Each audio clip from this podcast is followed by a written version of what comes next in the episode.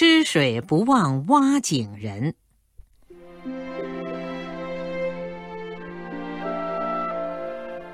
在江西省瑞金城外，有个叫沙洲坝的小村子。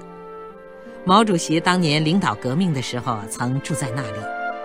那时村子里没有井，人们只能吃池塘里浑浊的积水。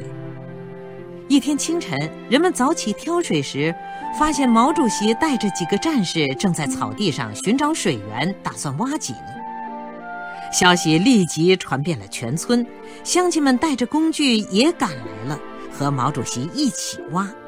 几天后，一口五米深的水井就挖好了。为了使井水更洁净，人们又在井底垫上木炭，铺上沙石。清清的泉水从井底涓涓冒出，人们欢呼着、雀跃着，争先恐后地捧起井水喝。甘甜的井水滋润着每一个人的心田。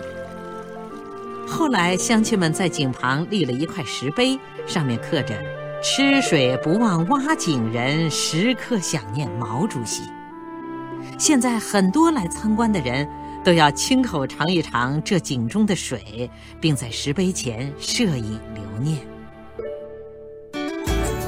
更多课文，请关注微信公众号“中国之声”。